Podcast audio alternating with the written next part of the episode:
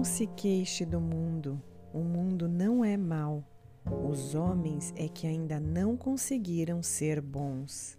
Mas da lama imunda nasce a pureza dos lírios, e também daquilo que nos parece mal e impuro pode surgir a luz mais sublime. Repare que a luz não se suja mesmo quando é refletida pelo pântano. Procure ter apenas pensamentos bons, porque eles não serão maculados, nem mesmo quando refletidos em ambientes menos puros.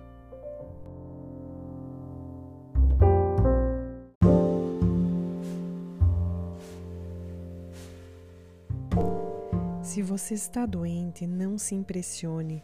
Qualquer mal ou aparência de mal é coisa passageira.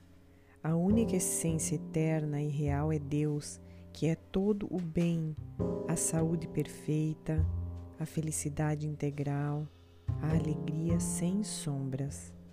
Se a doença o está experimentando, procure unir-se mentalmente à energia cósmica que lhe penetra o organismo juntamente com o ar que respira, e busque assim o revigoramento e a purificação de todas as suas células.